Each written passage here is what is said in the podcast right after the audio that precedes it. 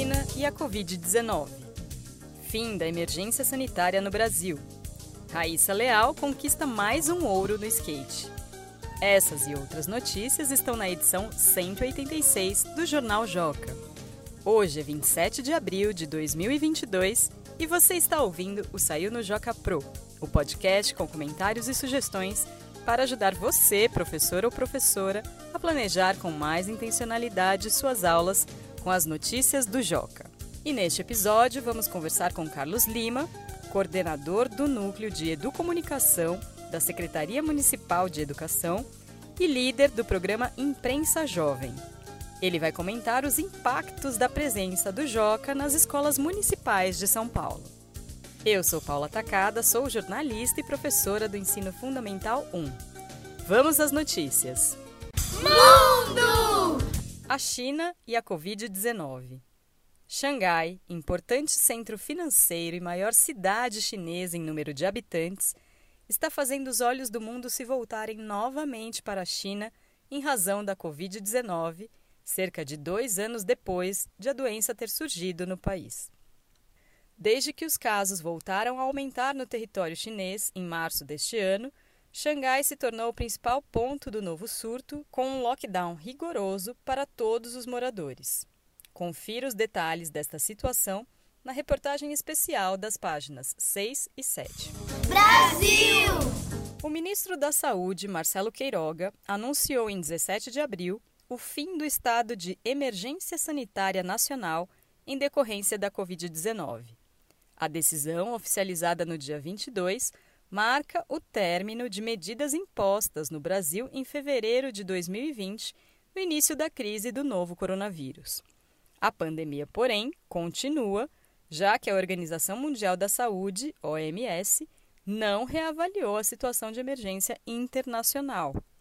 Entenda os impactos dessa medida e o que diz a OMS na reportagem da página 3. Esportes! Raíssa Leal leva o ouro no X Games. A skatista brasileira Raíssa Leal, também conhecida como Fadinha, faturou a medalha de ouro da modalidade Skate Street durante o X Games em 24 de abril, no Japão. Ela já havia participado da competição em 2019, mas terminou em quarto lugar. O X Games é considerado um dos maiores torneios de esportes radicais do mundo. Confira a reportagem completa na página 11. Esses foram os destaques das notícias que estão na edição 186 do Jornal Joca, que já está disponível no portal jornaljoca.com.br. Agora vamos conversar com Carlos Lima, coordenador do Núcleo de Educomunicação da Secretaria Municipal de Educação e líder do programa Imprensa Jovem. O Carlos também está na edição impressa porque foi entrevistado pelos repórteres mirins Maria Luísa e Guilherme, de 12 anos. Muito obrigada, Carlos, por ter aceitado o convite para participar do nosso podcast. Com base na sua experiência em educomunicação, qual é a importância de ter acesso a um jornal como o Joca nas escolas? Bom, o acesso à informação hoje por meio jornalístico, ele é uma forma é, muito mais fácil é, das pessoas né, entender, às vezes, um assunto muito complexo, às vezes esse assunto, inclusive, pode estar ligado a algum componente curricular, né, algum assunto tratado, por exemplo, no livro didático, e quando você tem um assunto que, de alguma forma, faz uma conexão né, é, é, um, um, fato né, do dia a dia, do cotidiano, que faz uma relação com aquele conteúdo curricular, eu acredito que por meio do jornal é, você consegue fazer uma boa mediação dessa, desse assunto. O estudante consegue entender melhor é, as relações, inclusive, daquele assunto com outros componentes curriculares, por exemplo, pode ter um assunto que fala sobre saúde e aí esse mesmo assunto ele pode ter uma interface com língua portuguesa, com geografia, com matemática, né, com história.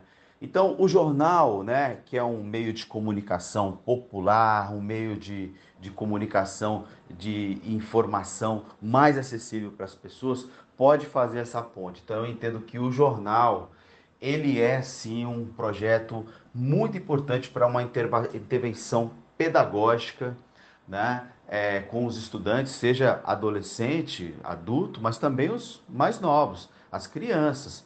Também pode ter essa possibilidade de acessar esse conhecimento que vem do jornal, é, discutir esse, esse, esse conhecimento, né, para poder de repente criar é, perguntas, questionamentos, né? Quer dizer, você tem a leitura, mas também você tem a leitura crítica.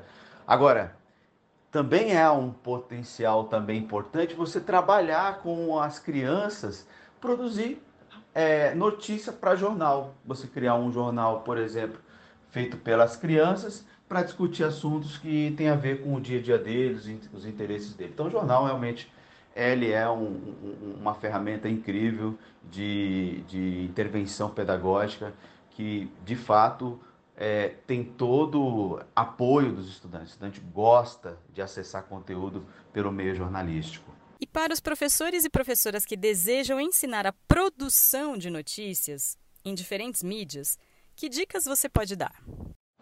Bom, eu acho que a educomunicação dá muitos caminhos para a gente poder pensar a construção de notícia, é, de reportagem pelos estudantes, seja qual for a mídia, seja ela escrita para jornal, seja ela também escrita para um site um blog, uma, uma rede social, seja também é, é, para um podcast ou mesmo para um telejornalismo, uma reportagem, uma entrevista, enfim.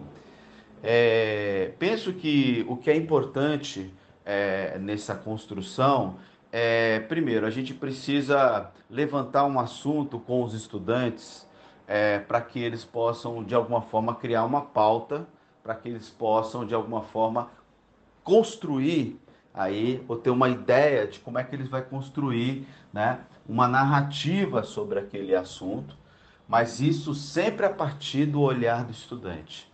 Bom, é legal também é, dizer para os estudantes sempre usar uma linguagem simples, uma linguagem que ele entenda, que o, o, o, o público-alvo para quem ele vai escrever entenda, e que também, em relação ao público-alvo, que eles escolham os assuntos que de alguma forma vai impactar o interesse daquele público-alvo. A gente não pode escrever um produto midiático ou criar um produto midiático sem que a gente não observe quem é o público que vai é, é, é, acessar aquele conteúdo. Então, a gente precisa, antes de começar a escrever, criar um plano, um plano de produção, né, é, em que a gente vai pensar aquela matéria que a gente vai escrever, que a gente vai é, é, filmar, que a gente vai gravar em áudio, depois disponibilizar em podcast é, como se fosse um projeto. E aí a gente deve determinar os objetivos das matérias,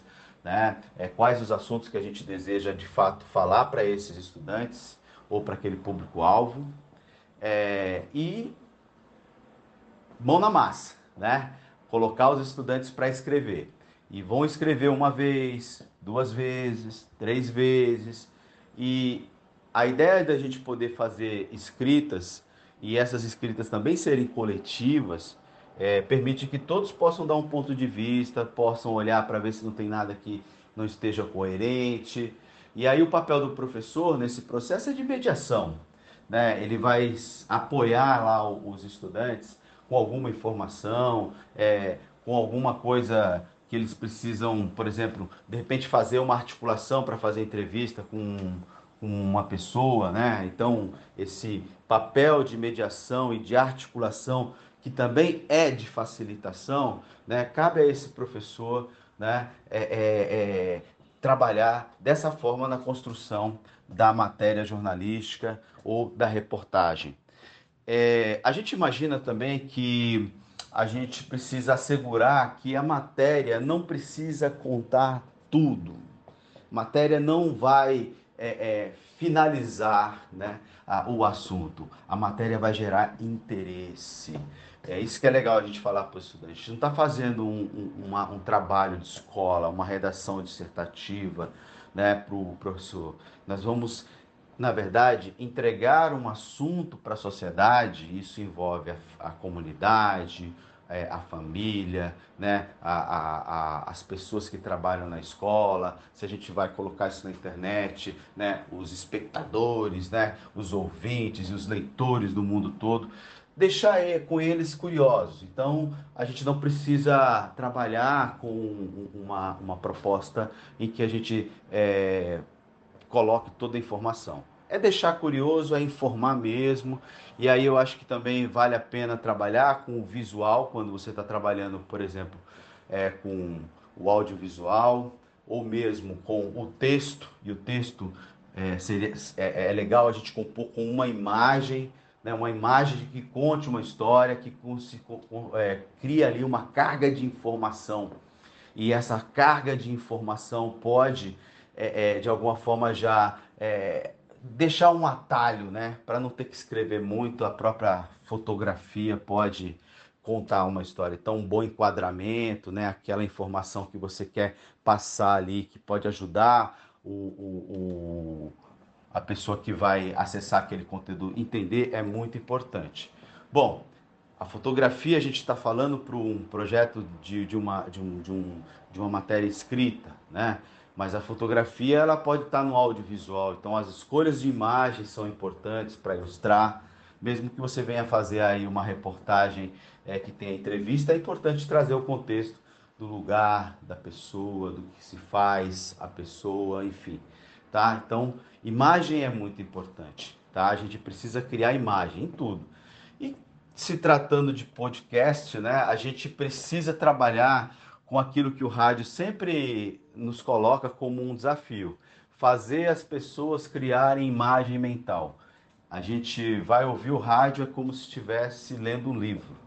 A gente, quando lê um livro e a história é muito interessante, parece que a gente está na história, parece que a gente está enxergando a história. O rádio também tem essa questão. Quando vai fazer o rádio, precisa ser intimista, precisa colocar ali né, é, é, é uma carga de, de narrativas que faz com que aquele, aquela pessoa que vai ouvir enxergue, esteja como se estivesse próximo daquelas pessoas. Né? Então essas são as dicas que eu acho que seria importante para trabalhar aí com essas três mídias, né? É, só repetindo, é, a mídia é, é produção de, de, de, de, texto jornalístico, notícia ou, ou mesmo é, reportagem, é, o telejornalismo e também o, o radiojornalismo, né, vamos dizer assim. Muitíssimo obrigada, Carlos, por compartilhar seus conhecimentos, sua experiência com a gente. Esta foi a edição número 55 do Saiu no Joca Pro, o podcast do Joca feito para professores. Mande seus comentários e sugestões para o e-mail saiunojocapro@magiadeler.com.br e até a próxima quinzena.